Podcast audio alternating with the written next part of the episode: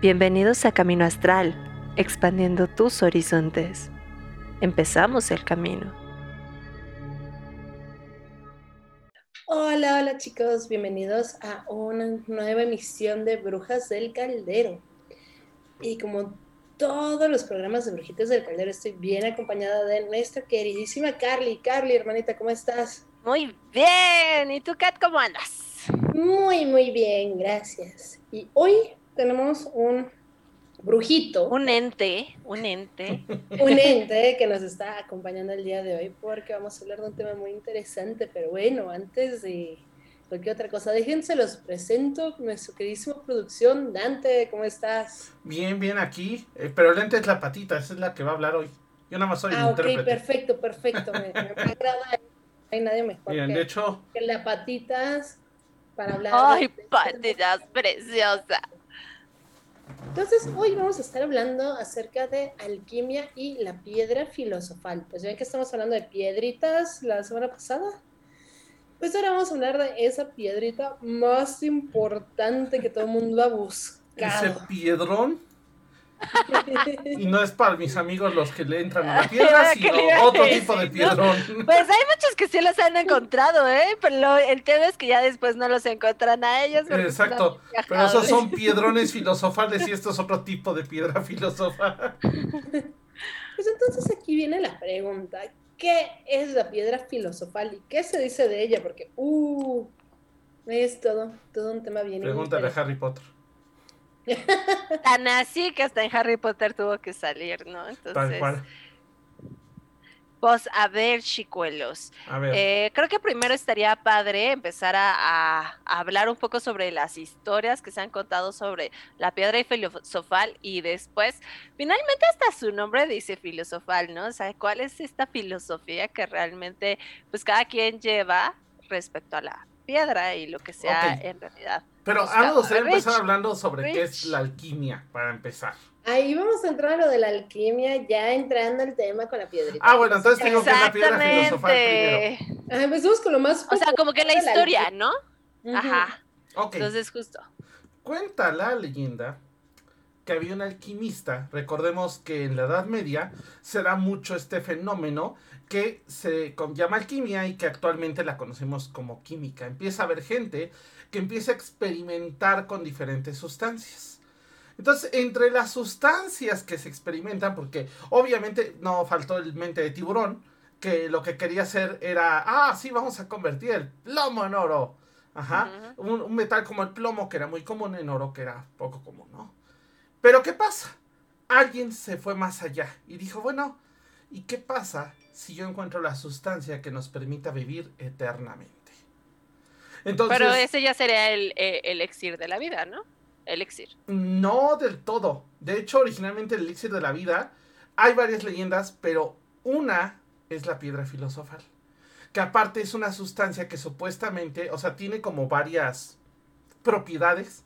Y entre ellas tiene, aparte de transmutar el, oro, el plomo en oro de manera fácil, o sea, casi casi es como echar una gotita y se transmuta, tiene la facultad también de dar una vida muy longeva a la persona que la consuma. Que por ahí yo había escuchado que no solo era el tema de, eh, era como en general cualquier eh, piedra preciosa eh, y Mm, que no. inclusive había como estas dos sustancias que era hacia el plo, digo, de, de- hacia el oro y hacia la plata. No, ahorita nos metemos en eso porque eso es parte de la alquimia, pero incluso muchos llegaron a pensar que más bien era, era un rubí. De hecho, mucha gente decía que era un rubí, otros decían que era un ámbar, o sea, lo que pasa es que eh, esto que dices tiene una lógica porque mucho en la Edad Media se supuso cómo era la piedra filosofal. Y unos Ajá. decían que la habían conseguido siendo un rubí. O sea, decían, la presumían diciendo, mira, es esto. Pero pues no, era que se habían encontrado un rubí hecho, en, si, en una si cueva. no mal recuerdo, en- re- retomando esto en cuestiones más modernas, en Full Metal Alchemist Alchemist. eh, es una piedra roja. Sí. Sí. Sí, porque aparte También se en- decía que en uno de los este- elementos era sangre. Sí, que también lo manejan en Full Metal Alchemist, ¿no? Sí, pero no solamente me refiero porque lo manejan en Full Metal Alchemist, sino No, la o sea, sangre- haciendo la referencia. Ajá, pero, pero era como, digamos, el catalizador para hacerlo humano y que tuviera efecto en los humanos. Ajá. De hecho, se dice que el único que lo consiguió fue el famoso Nicolás Flamel. Ajá. Que se dice que hasta la fecha, o sea, la, esa es la leyenda, ¿no? Que hasta la fecha Claro. sigue escondido en algún lugar del mundo.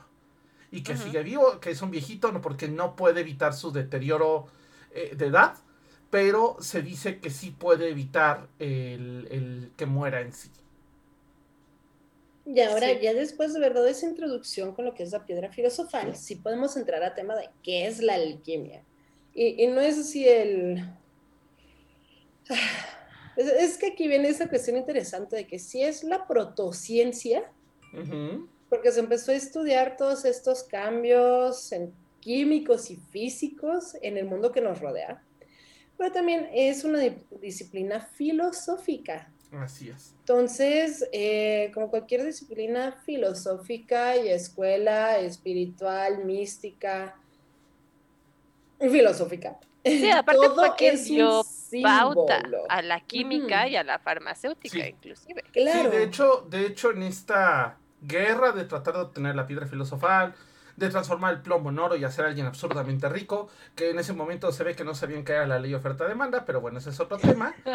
¿sí? Pero el punto es que literalmente, ¿qué es lo que pasa? La cuestión aquí es que la alquimia, eh, de hecho hay dos alquimias, lo que le llaman la alquimia de los tontos y la alquimia real. ¿ok? La alquimia de los tontos es esta bola de gente que aparte en su gran mayoría murió envenenada. Ajá. ¿Por qué? Porque estaban tratando realmente de convertir el plomo, el metal, en oro.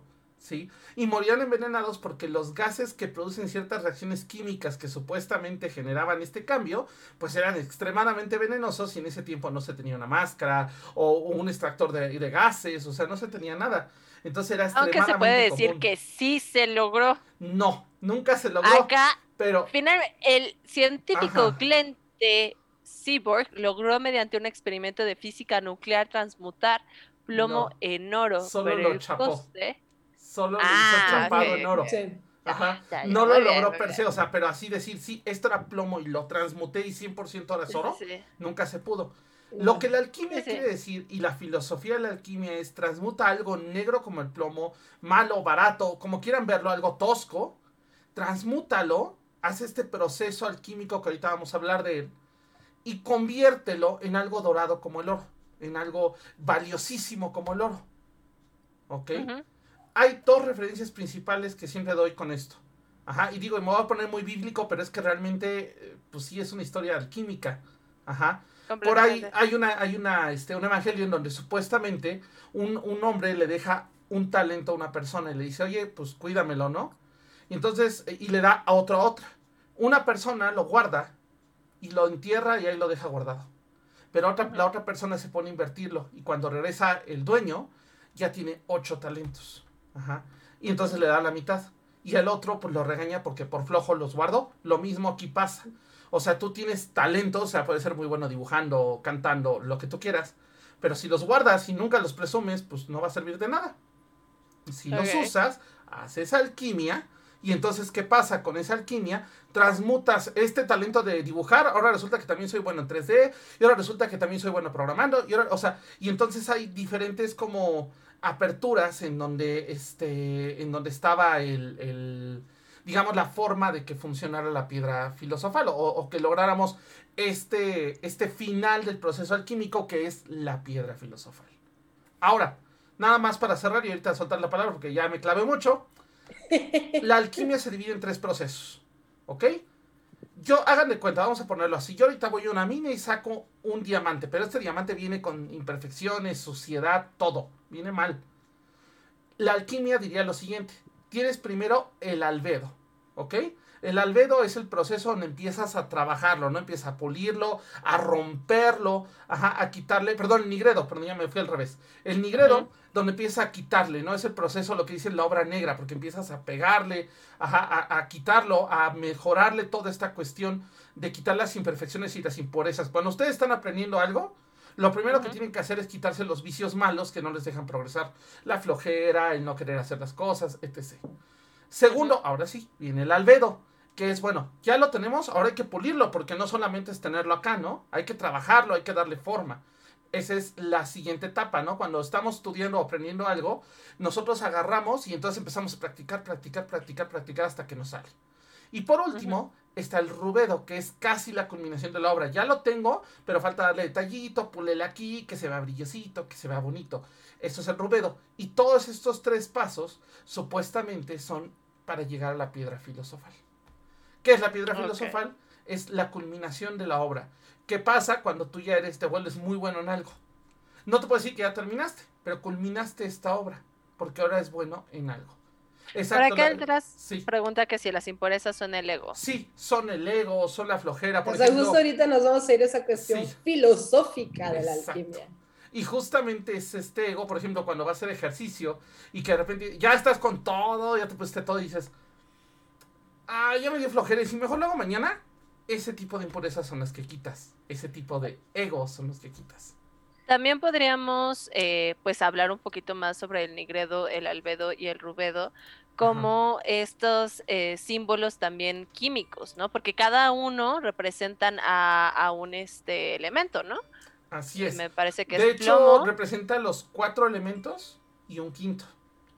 ¿Ah, sí? Tierra, agua, aire, fuego y supuestamente para los alquimistas es el éter, de lo que está hecho el alma. Ah. Ok, Y- yo había somos- escuchado que el Ajá. nigredo tenía que ver con el plomo y por Mm. eso, como esta energía eh, obscura, el eh, albe- albe- al- albedo, Albedo. Es que siempre digo albedro, albedo.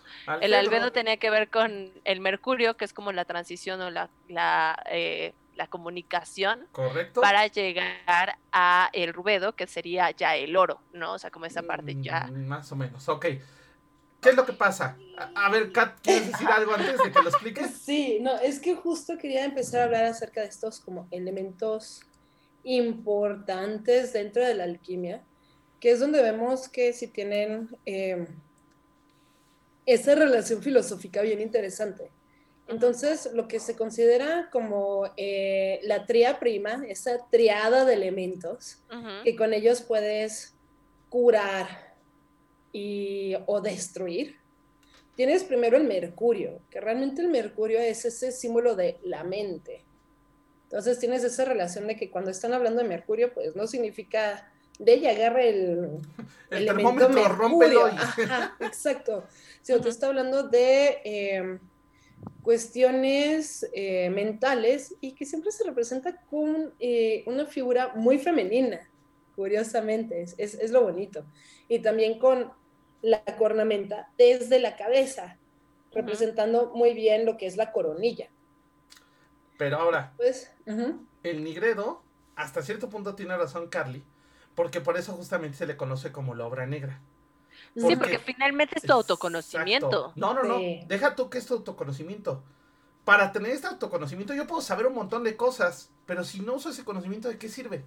No, es el autoconocimiento propio. O sea, el agarrar No. y conocer tu propio ego, No, ¿no? todavía no. Todavía, todavía no. no. Primero es quitarte todo lo que no tienes. O sea, sí es en parte conocerte, o sea, no estás del todo errada, Ajá. pero es más el primero decir, ¿qué estoy haciendo mal que no me permite pasar? Por ejemplo, ¿qué es lo primero que le piden a los alcohólicos cuando van a entrar Alcohólicos Anónimos?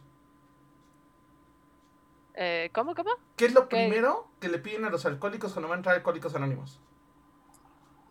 Reconocer. Exacto. Ajá, por eso decía el autoconocimiento. No, todavía no Reconocer llegas a la etapa del que- autoconocimiento. Exacto. o sea, Eso es el albedo, es el Ah, autoconocimiento. Es que yo lo estoy poniendo como con la misma, reconocimiento como el hecho, Como autoconocimiento. bien lo dijo el Dras, es aceptar primero que estamos mal. Decir, chin, Sí, algo sí, no sí. estoy bien. Ahí vamos al albedo, que es el siguiente Ajá. paso, que ahí sí es el autoconocimiento. Ajá. ¿En qué estoy mal? ¿En qué estoy bien? ¿Qué puedo, ¿Qué puedo seguir puliendo? ¿Qué ya no puedo? ¿Qué debo de dejar? ¿Qué debo de romper de esta piedrita y quitarlo totalmente? Y el rubedo, ojo, todavía no es el oro. Porque el rubedo todavía te falta trabajar. O sea, el rubedo es, ya lo tienes dominado, pero ¿qué te falta para que esto sea perfecto? ¿Qué te falta para pulirlo?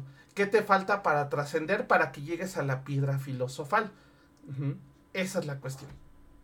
Yo, de la manera en la que yo lo había entendido y de esta manera lo había llevado, pues acabó entre paréntesis, porque tampoco es como que entre tanto en la cuestión alquímica, sino que eh, justo lo que dicen ustedes eh, de, del nigredo sería como esta parte de el autoconocimiento en el punto de decir, a ver, le he cagado en esto, sí, me paso en esta, en esta parte, ya me autorreconozco, que justo es este reconocimiento, cuál es el problema, mi aceptación, la confianza, la autoafirmación de decir, güey, ya, te estás pasando de lanza contigo mismo. Eh, la parte del mercurio que, que tenía comprendido yo, que era como el albedo, que era como esta parte para mí como la comunicación, era un punto más de hacia tu sentido de vida, ¿no? O sea, hacia dónde va tu misión, hacia dónde va tu sabiduría interior, el querer empezar a expandir, empezar a abrirte a eh, comunicarte de una manera mejor, al decir, ya quiero cambiar esto que nada más me está manteniendo en un punto que sí ya lo reconozco, pero que reconozco que no me está ayudando, ¿no? Para llegar al enrojecimiento, que sería la parte del rubedo, que sería eh, llegando o yéndote hacia el oro, que es lo que ya justo empiezas a pulir, que justo viene la perseverancia, que viene la resistencia, que viene el apoyo de los externos también y tu alineación hacia, hacia dónde va tu mundo, tu organización. O, o sea, sí cada quien lo puede tomar de manera distinta, porque aparte esa es la magia de la alquimia. En todos lados se embona, ¿ok? Y con todas las creencias se embona. No necesitas tener una creencia en específico. Pero si te estás brincando unos pasitos, más bien te estás adelantando Sí, unos pasos. Ahora, por acá el Dras pregunta, eh, las tablas esmeraldas hablan sobre una piedra física color carmesí para transmutar la materia, justamente la famosa piedra filosofal. Ajá. Eh, es una cuestión más filosófica, es una cuestión más filosófica, más que realmente existe una piedra así, ay, espérame, aquí tengo mi plomito, ya quedó, no. O sea, realmente va por una cuestión Que filosófica. además hablan que sí hubo una cuestión de buscar la sustancia, o Sí. sea, como más como la química, más allá de la le- piedra. le preguntamos a Kat, pero sí vas por ahí, efectivamente. Es que si hubieron esas dos vertientes, los que buscan la parte química y que no veían el simbolismo espiritual que había atrás de eso. Y la parte espiritual, donde tú eres ese plomo que quieres convertir en oro. Y esa conversión es mucho más realizable que una conversión química. Exacto. Exactamente. Y Aparte- muchas de las recetas que se ven realmente son eh, cuestiones filosóficas que tienes que ir trabajando. Porque aquí algo muy bonito de la alquimia es de que maneja puros símbolos y las recetas eran puros simbolitos. De hecho, Pero- las recetas son puros, lo que le llamamos nosotros símbolos alquímicos. Yo creo que el día de mañana por ahí tengo una tabla, no sé de buscarla. Uf, son Pero tengo una tabla, tablas. eh, el día, ahorita en un rato se las publico en el, en el Instagram para que la vean, con todos los símbolos, porque de hecho son básicamente los planetas, son los elementos. Ahorita hablamos de cómo se lleva la obra alquímica, porque no es nada más eh, así como de, ah, sí, hago esto, esto. No, hay todo un Ah. proceso, desde el matraz, el por qué regresar al vientre de la madre. O sea, hay un proceso muy largo en la alquimia. Nada más respondiendo al, al Dras que dice, la historia cuenta que varios alquimistas han poseído la piedra como Saint Germain para vivir eternamente y para Celso para crear homúnculos. Bueno, de lo de Saint Germain, eh, yo siento que era más bien un poquito que el señor tenía el ego un poco grande. Ajá, Sí, la neta. O sea, con todo respeto para los que creen con Saint Germain, pero el señor tenía el ego tantito grande. Y Sí. dos, eh, para Celso por ahí se dice que creó homúnculos. Pero ojo, eh, eso sí es algo que primera no se puede constatar. Y segunda, es algo que literal... Bueno, eh, incluso me acuerdo que se puso de moda en Facebook hace, que será como unos 10 años. Un cuate que dijo que había creado un homúnculo y que creó una como pues, larguita o eh, que no era un homúnculo. Ajá. Pero sí, efectivamente, la gente se alocó y empezó a picarse porque había que ponerle una gota de sangre para alimentarlo y unas cosas que decías, bro, no lo haga, compa, no. Ajá. Y ojo, el homúnculo técnicamente sí es un pecado, entre comillas, en alquimia. Eso es el tabú. Sí es un tabú porque es crear un ser humano supuestamente y es jugar a ser Dios. Eso de un tabú a nivel, o sea, a nivel creencia sí. A nivel alquímico, pues no. Eso más bien depende de la creencia del De tu alquimista. propia filosofía moral. Exacto. Sí. ¿Qué pasó, Catarina? Claro.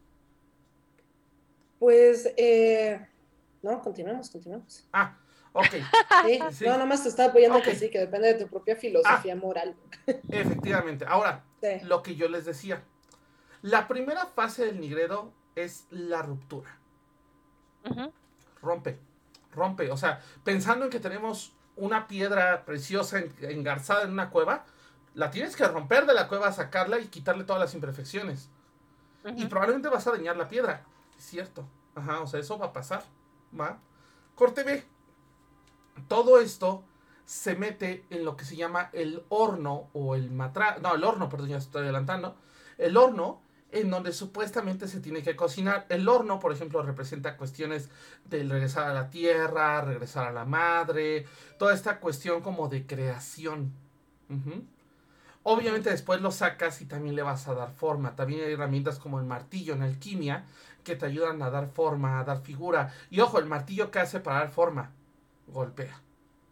Entonces tienes que golpearlo. Y el golpearlo, pues lo vas a lastimar, pero le vas a ir dando forma poquito a poquito. Y además, el martillo que sí representa esa fuerza, no es una fuerza eh, sin dirección. Porque en alquimia tampoco se trata de dar golpes nada más así Claro, por dar pues, golpes, sino siempre tiene también esa dirección. Entonces es da- dar golpes eh, con dirección, con conciencia, con sabiduría hacia tus imperfecciones, que en este caso sería el ego, la flojera y todo lo demás. Así es. Y ojo, obviamente, eh, darle, o sea, cuando tú estás pegando una piedra, efectivamente le pegas de tal forma que se lastime lo menos el material, pero que sí lo estés pegando, ¿no? E igual vienen otras cuestiones como la purificación, viene la cuestión ya de, de- de quitarte todo lo que pueda sobrar para acabar de pulir, ¿no? Entonces, básicamente es, o- y obviamente el pulido, ¿no? El pulido también tiene su significado químico. Pero obviamente son todos estos pasos, ¿vale? Si quieren también ahorita podemos hablar un poquito de esta parte del femenino y el masculino, porque en alquimia también es muy interesante. Sí, sí, por favor. ¿Me sigo? Y, y Sí. de hecho, la- o sea, bueno, nomás así como brevario, dos segunditos. Eh, muchas tradiciones filosóficas hasta la fecha siguen usando eh, muchos de estos símbolos alquímicos para eh, hablar de esa transmutación espiritual. Así es. O sea, no le ponen alquimia así como de título, pero sigue siendo los Pero mismos básicamente sí. conceptos. Ajá. Creo que el, Sí. que el más fuerte de esos símbolos es el Ouroboros. El Ouroboros, que es esta serpiente que está alrededor del mundo, que también tiene mucho que ver con, ay, con la leyenda de la serpiente que mató a Thor, Kat. Y. Este, Gracias. ajá. Ajá. Que eh, justamente esta serpiente alrededor del mundo y que busca comerse su cola. ¿Ok? Y ojo, esto habla de un ciclo que es sin fin. ¿Ok? Es un ciclo repetitivo. Pero bueno, ahora también tenemos al hombre y a la mujer. Pero hay una tercera figura aquí, que es el andrógino. Que es la combinación de ambos. Porque justamente no podemos decir que una cosa es hombre o mujer. O no podemos decir que una meta es hombre o mujer. O no podemos decir que un hombre o que una mujer no pueden alcanzar X o Y meta. Literal, por eso es andrógino. Porque abarca a los dos. Que al final es lo que se busca, ¿no? O sea, tener como esa, que volvemos a repetir, o sea, a lo mejor y no sé, ahorita lo dijiste como muy literal, pero siento más que más allá de la cuestión literal de hombre o mujer, o no sé, házmelo saber si así se lo llevan a cabo tal cual en alquimia, es como lo que hemos hablado, el, el pasivo y el, y el activo, ¿no? O sea, esa energía tanto activa como esa energía receptiva para poder comuni- com- eh, converger y así generar un- una energía, ¿no? O sea, ayer hablando con una, eh, un cliente, yo le decía es que eh, a fuerzas debe de haber un pasivo y un receptivo, ¿no? Os digo, un activo y un receptivo. En estos momentos, para que nosotros estemos eh, fluyendo bien, uno está hablando y el otro está escuchando. Si estamos hablando todos al mismo tiempo, si estamos siendo activos al mismo tiempo, no está funcionando porque va a haber un choque, no va a haber entendimiento y no va a haber esta eh, sinergia de energía para poder, este, pues empezar a crear algo como tal, ¿no? Entonces, yo así es como he visto eh, esa parte del, del andrógino, ¿no? El poder conectarte con estos dos lados y comprenderte como un ser tanto de energía activa como de una energía pasiva y aprovechar esa energía para tú volverte esa, esa pila, esa batería que tienes tanto el polo negativo como el polo positivo para poder empezar a crearte, ¿no? O sea, así es como yo la comprendo. No, de hecho, no estás nada errada, va por ahí, pero también hay dos cosas. Una, recuerda que el horno es la matriz, también representa la matriz. ¿Y qué pasa dentro de ese horno? Pues tiene que haber energía eh, masculina y negativa para que se cree vida o se cree algo nuevo. Es que justo en este, en este pensamiento que lo estás llevando a cabo, eh, yo lo llevaba inclusive eh, desde la magia sexual.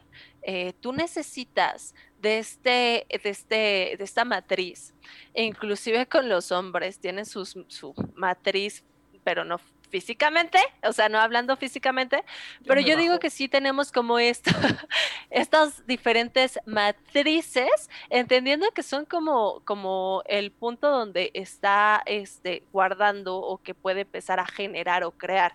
Una de las matrices que yo es como que lo hablo, eh, que tenemos muchas veces es el cerebro. El cerebro es este punto que empieza a, a hacer esta matriz que finalmente necesita de esta energía activa para empezar a generar pensamiento. Y entonces ahí empezamos a tener eh, un cúmulo de energía. Así es como yo lo, lo he llevado a cabo, lo he visto y es como la manera en la que, en la que veo este, y trato de explicar como varias situaciones. la matriz de los hombres está en el... En las gónadas. Eh, pero no, yo iba a decir en el chakra de creación.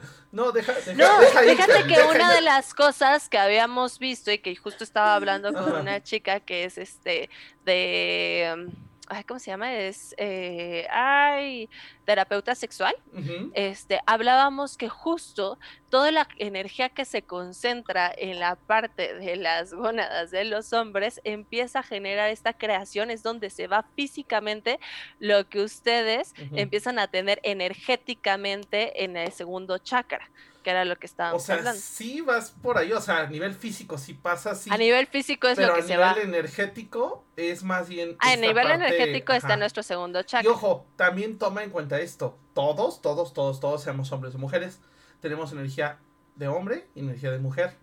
Obviamente los hombres tenemos más energía de hombre que energía femenina. Y las mujeres al revés, ¿no?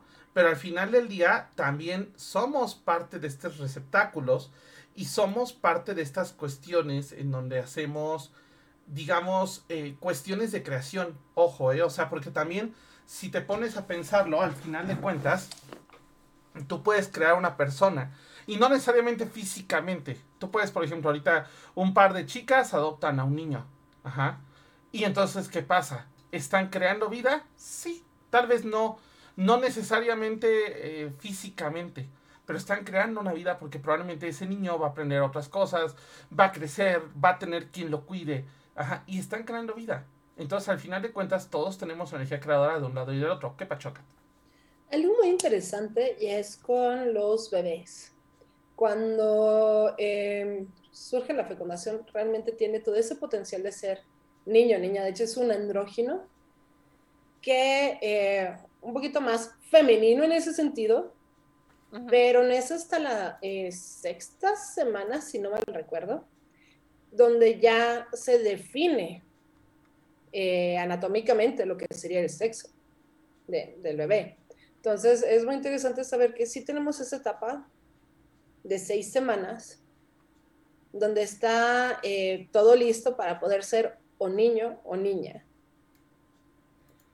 Así es. y ojo, también parte, es parte del proceso, ¿ok? O sea, es parte de la cuestión de, de, este horno que hablábamos nosotros, ¿va? Porque de hecho en la antigüedad las piedras preciosas se metían al horno para aflojar las eh, impurezas. ¿Por qué? Porque era menos probable que pudieras romper más la piedra si lo hacías, digamos, en caliente. Ajá. De hecho, el propio calor y el propio frío también tienen que ver con esta cuestión. Ok.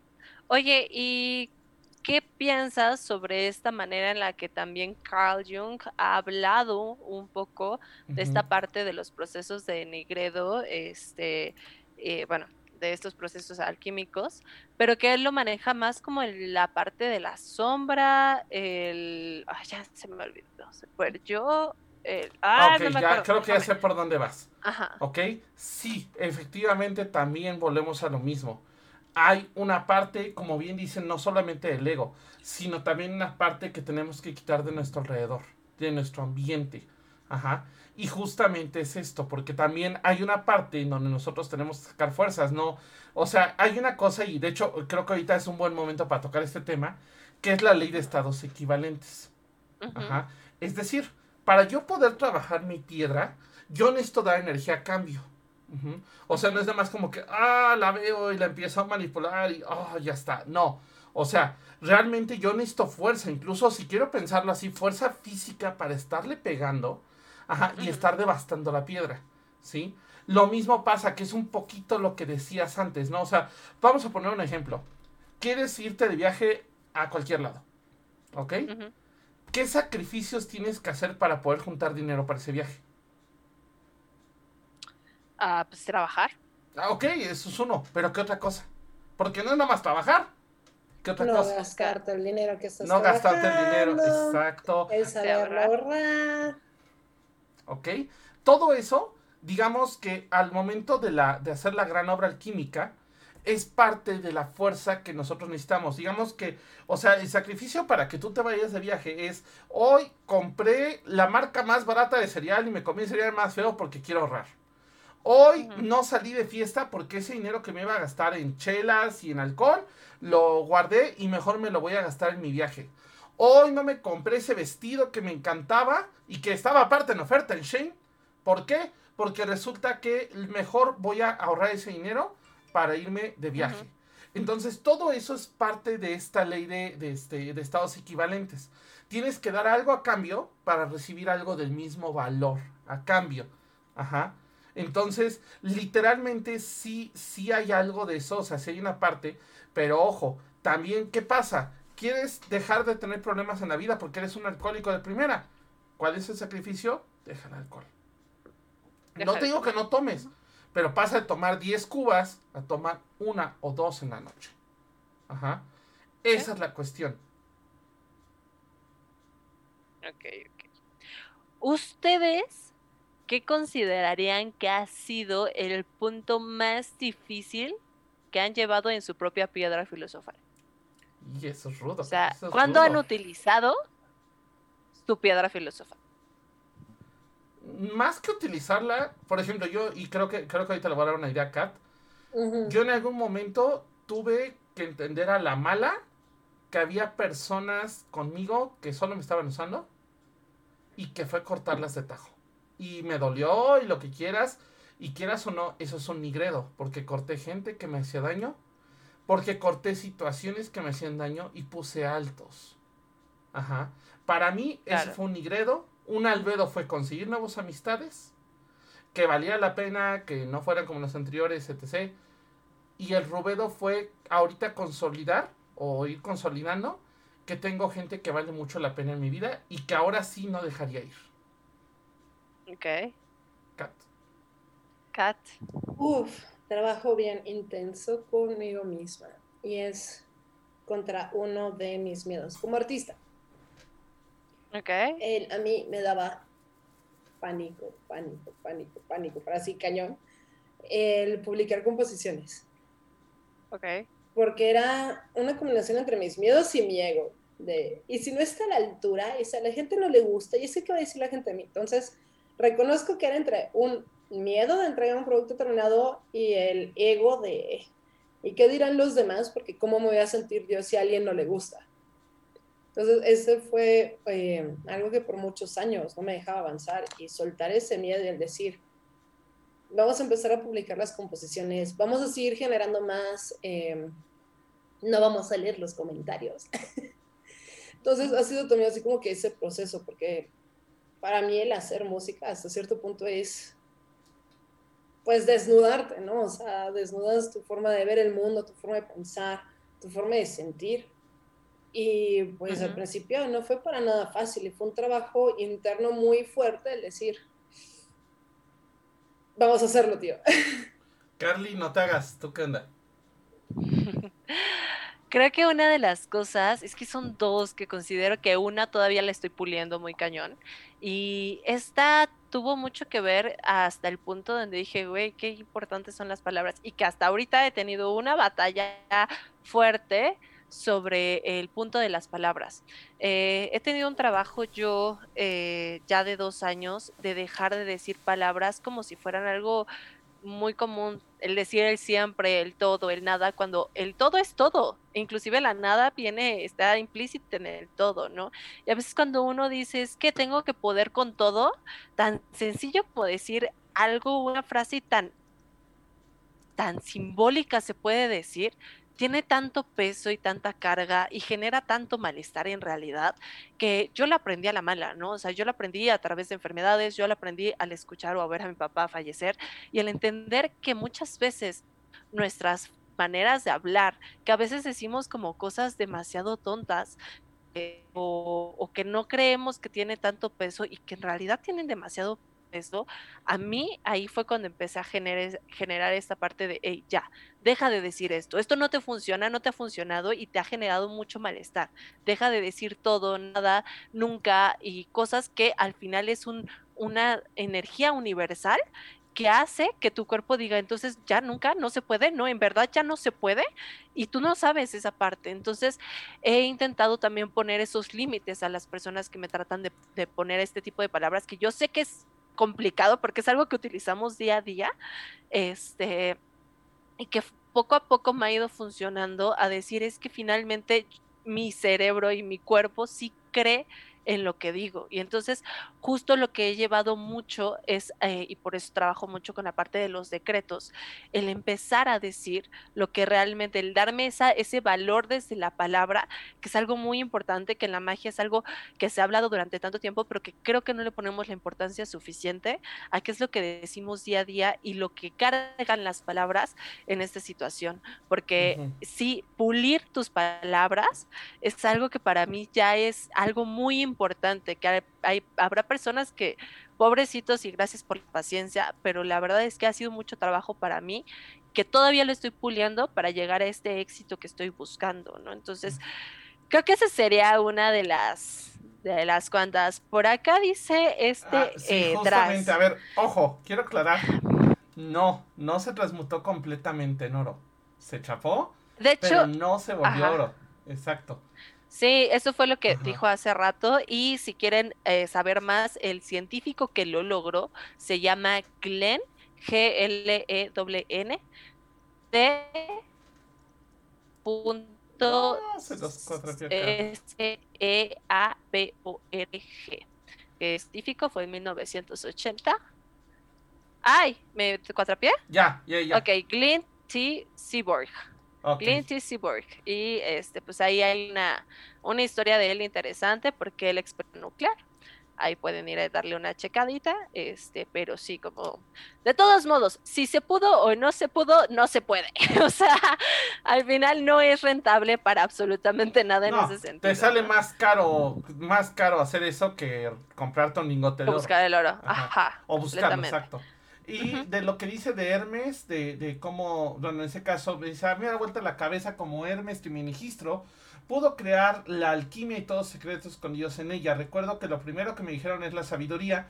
No es para todos, solo para los oídos dispuestos a escuchar y poder romper el velo de Isis. Ojo, Hermes no inventó la alquimia. Ajá. De hecho, más bien él lo que hizo, lo que la leyenda cuenta, es que él recibió la información porque él estaba en un estado más elevado y literal lo que hizo fue plasmarla en libros y en conocimiento escondido en la famosa tabla Y esmeraldina. también entender que no es una persona. O sea, no, no, fue no, no, y Hermes es como lo que hablamos Ajá. ayer de Merlín, antier de Ajá. Merlín. O sea, es un, digamos, un título, entre comillas. Y ojo, también no es que él lo haya creado. Él lo único que hizo fue dar ese conocimiento, según la leyenda, para salvar a la humanidad. Y dice, cuando descubrió una de las siete leyes herméticas, que todo vibra y que el universo es mental, que nada está quieto y todo está en movimiento, puedo entender cómo es el astral y lo que habita ahí, efectivamente.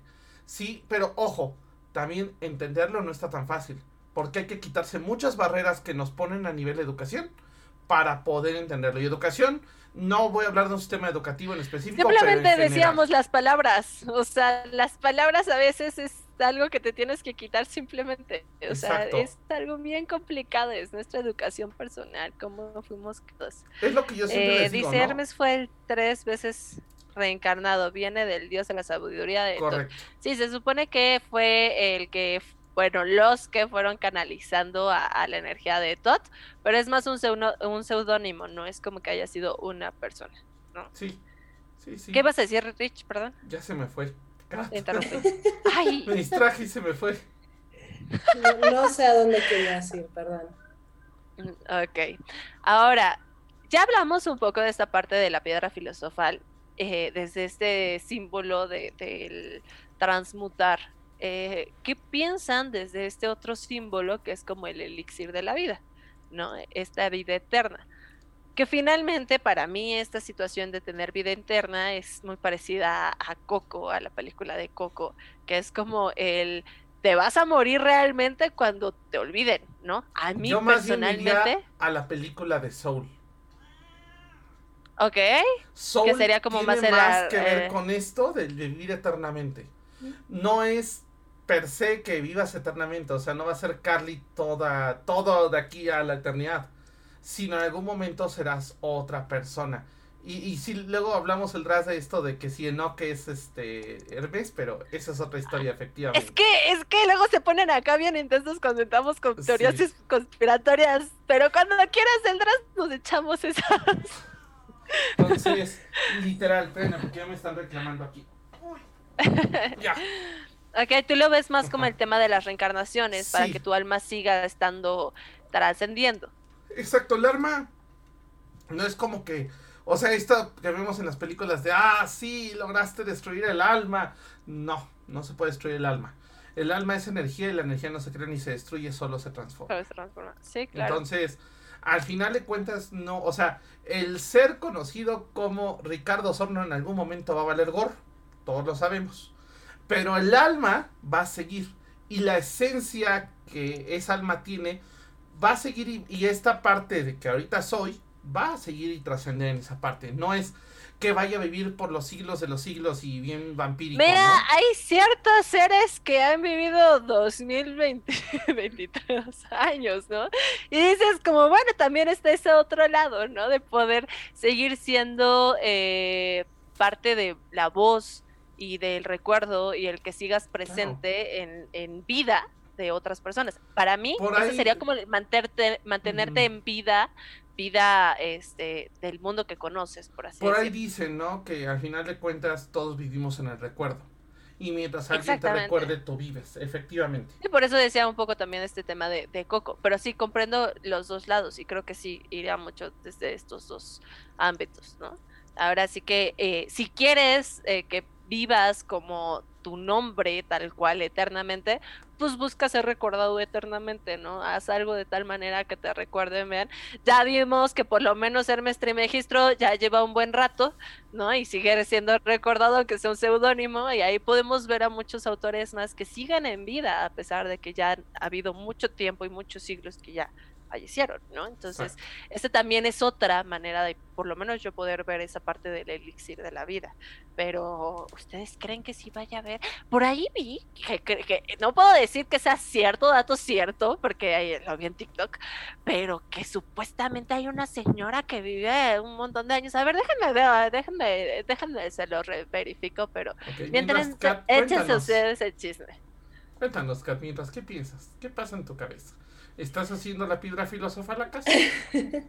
no, pues, o sea, para mí esta cuestión es trabajar todos los días. Es un trabajo constante, es un trabajo diario. Eh, se puede ver de una forma así como ser una mejor versión de ti todos los días. Es mucha reflexión de qué he hecho y también, eh, sobre todo, el reconocer qué no has hecho o qué hiciste y no debiste haber hecho. Entonces, para mí es una cuestión filosófica que llevas todos los días, no es así como, ah, pues hoy es domingo de alquimia, sino eh, lo vas trabajando a cada rato y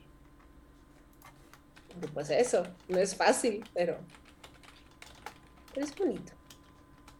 Se me hace Así que es. es una super falsedad, pero estaban los videos bien interesantes. No, lo que pasa es que hay que tener cuidado mucho porque así como en su momento hubo alquimistas que querían engañar, también en su momento hay gente que te dice cosas, o sea, y que te dice, ay, es que yo sí logré la alquimia, ¿no? Esto que se puso, no nos vayamos lejos, de moda en TikTok, es que entré y viví otras tres vidas y, y tuve perrito, gatito y embaracé a una mujer y hice, y es así, bro, o sea, yo no sé qué te fumaste antes de esto, pero pues no. Ajá, o sea, eh, muy Rick and Morty, que fue muy vaciado porque salió Rick and Morty con esta cuestión y salen todas estas historias como a los 3, 4 meses. Entonces, pues sí. Dice por acá el Drash, yo veo que todo en la mente, por ejemplo, eh, la mente colectiva piensa algo, eh, ese ente se crea, en el astral es llamado egregor, y cuando más gente piensa y piensa lo que llega a materializar en este plano, llamado tulpa, bueno, teniendo en cuenta que si al morir como claramente las personas se acuerdan de ti, te quedas como energía pensante y te vuelves a hora mortal, es cierto. Incluso lo hemos hablado que si, por ejemplo, la Santa Muerte está que se venera como tal es un tulpa. Ya lo hemos platicado. Si el hecho de que tanta gente crea en esta figura tipo parca con su guadaña esquelética, etc., tiene que ver con eh, una tulpa. ¿No? Dice, al final, nuestra mente es la gran obra, es correcto, y es tan poderosa que podemos lograr vivir eternamente. Efectivamente, es Yep. correcto. Completamente. O sea, y además, eh, que- qué bueno que es una cuestión tanto espiritual y mental eso de vivir eternamente, porque no sé si yo físicamente quisiera vivir eternamente, o sea, Ahí vamos a ver a la casmomia.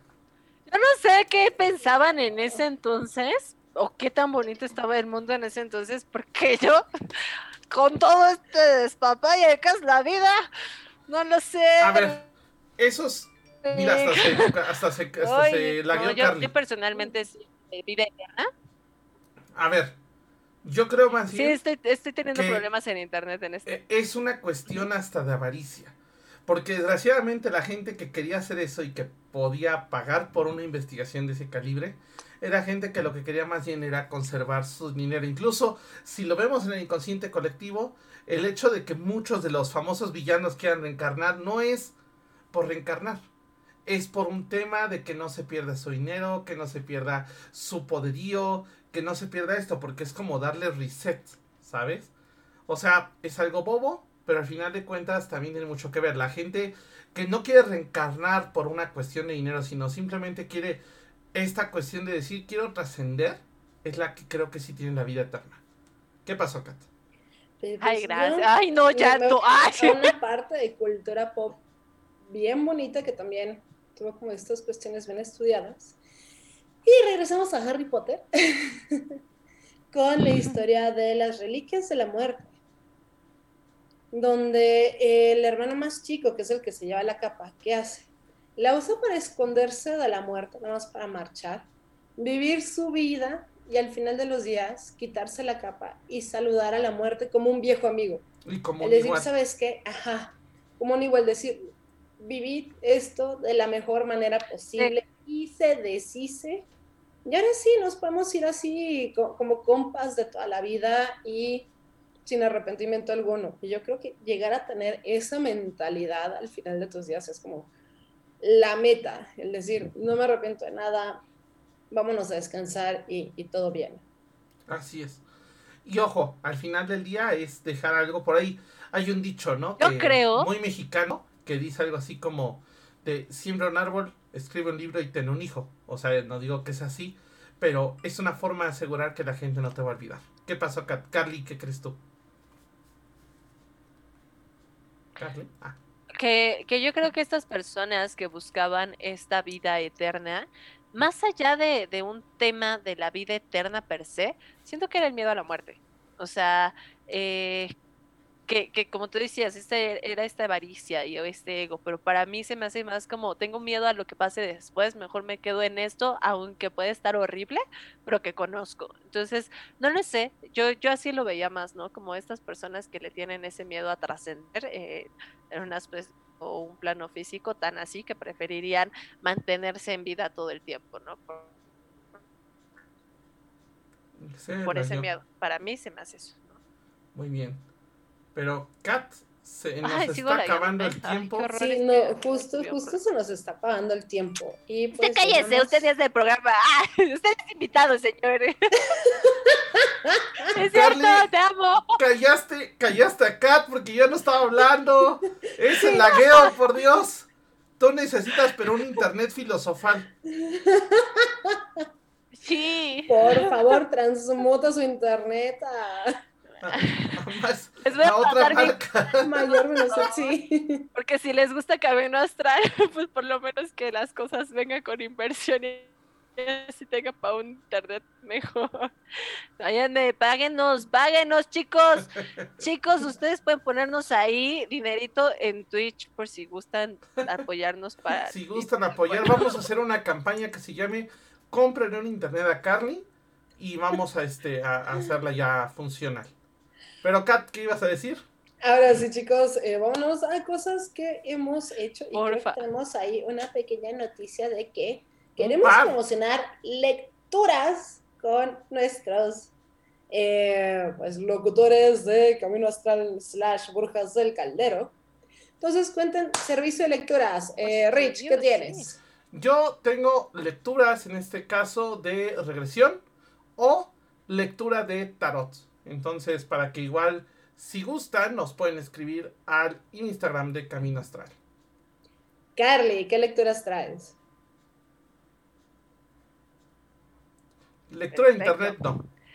Tengo lecturas de tarot, lecturas de este charms, lecturas también. Lectura de internet no, pero lectura de tarot sí. Ay, sigo mal, ¿verdad? Sigo horrible, pésima, pésima. Ay, lo escribo mejor, chicos.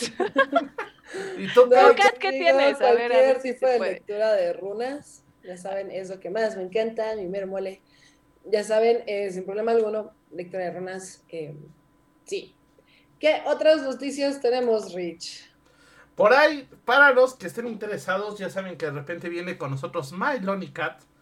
Y para los que quieran, yo sé que muchos quieren comprar sus Ouijas, ya abrió su tienda digital, justamente mylonlycat.com. Entonces, echen un ojito ahí para que le eh, vean y puedan comprarse ouija- Ouijas, tarots, todo súper kawaii. Que sí. Y también eh, yo estaré dando eh, cursos. De hecho, voy a abrir así como varios de mis cursos, pero eh, ahora también va a ser a través de eh, Cielo, con, con esta Verito. Ya, ya la tendremos en, en los próximos programas para que también hable de esto. Pero eh, sí, ahí también estaré abriendo algunos cursos y tengo pendiente el terminar de agendar fecha para el aceites y tinturas. Lo prometo, perdón, una semana muy ajetreada, pero ahí vamos.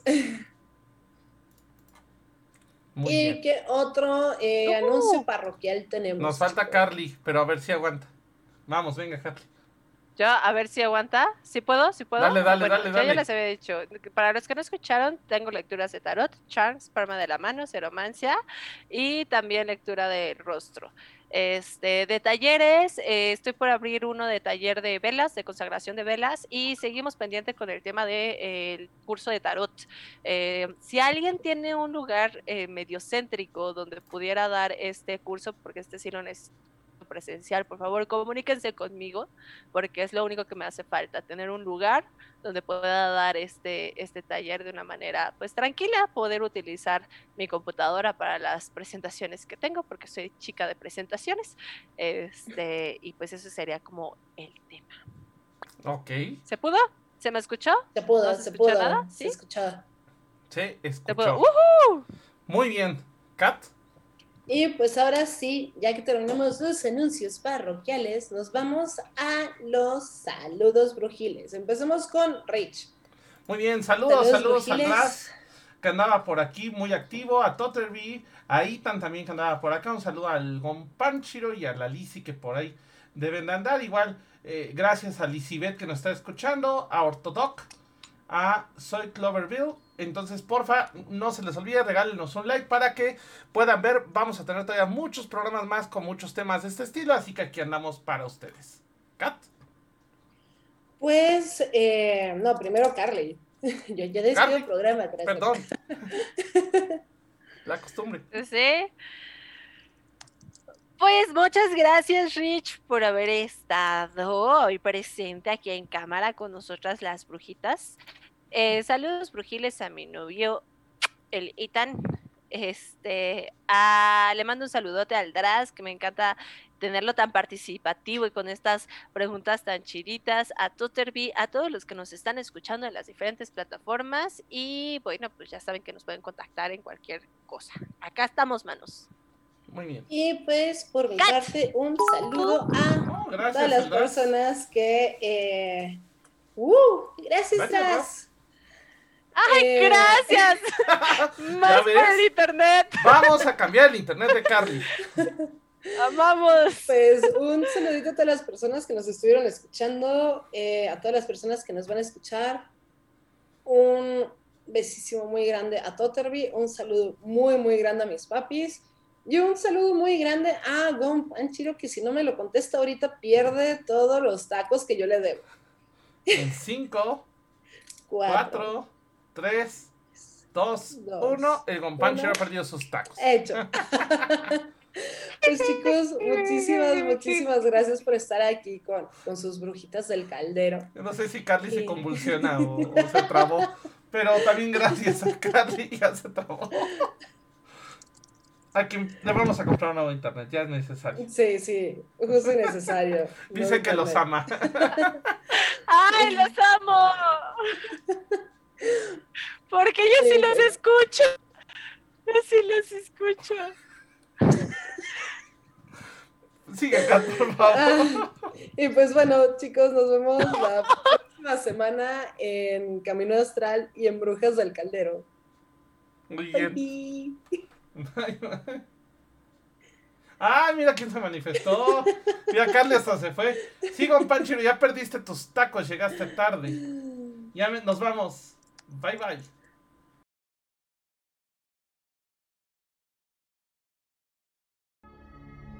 Por hoy hemos terminado, pero recuerda que la próxima semana podrás escucharnos en nuestra fanpage vía Facebook Live. Camino Astral, expandiendo tus horizontes.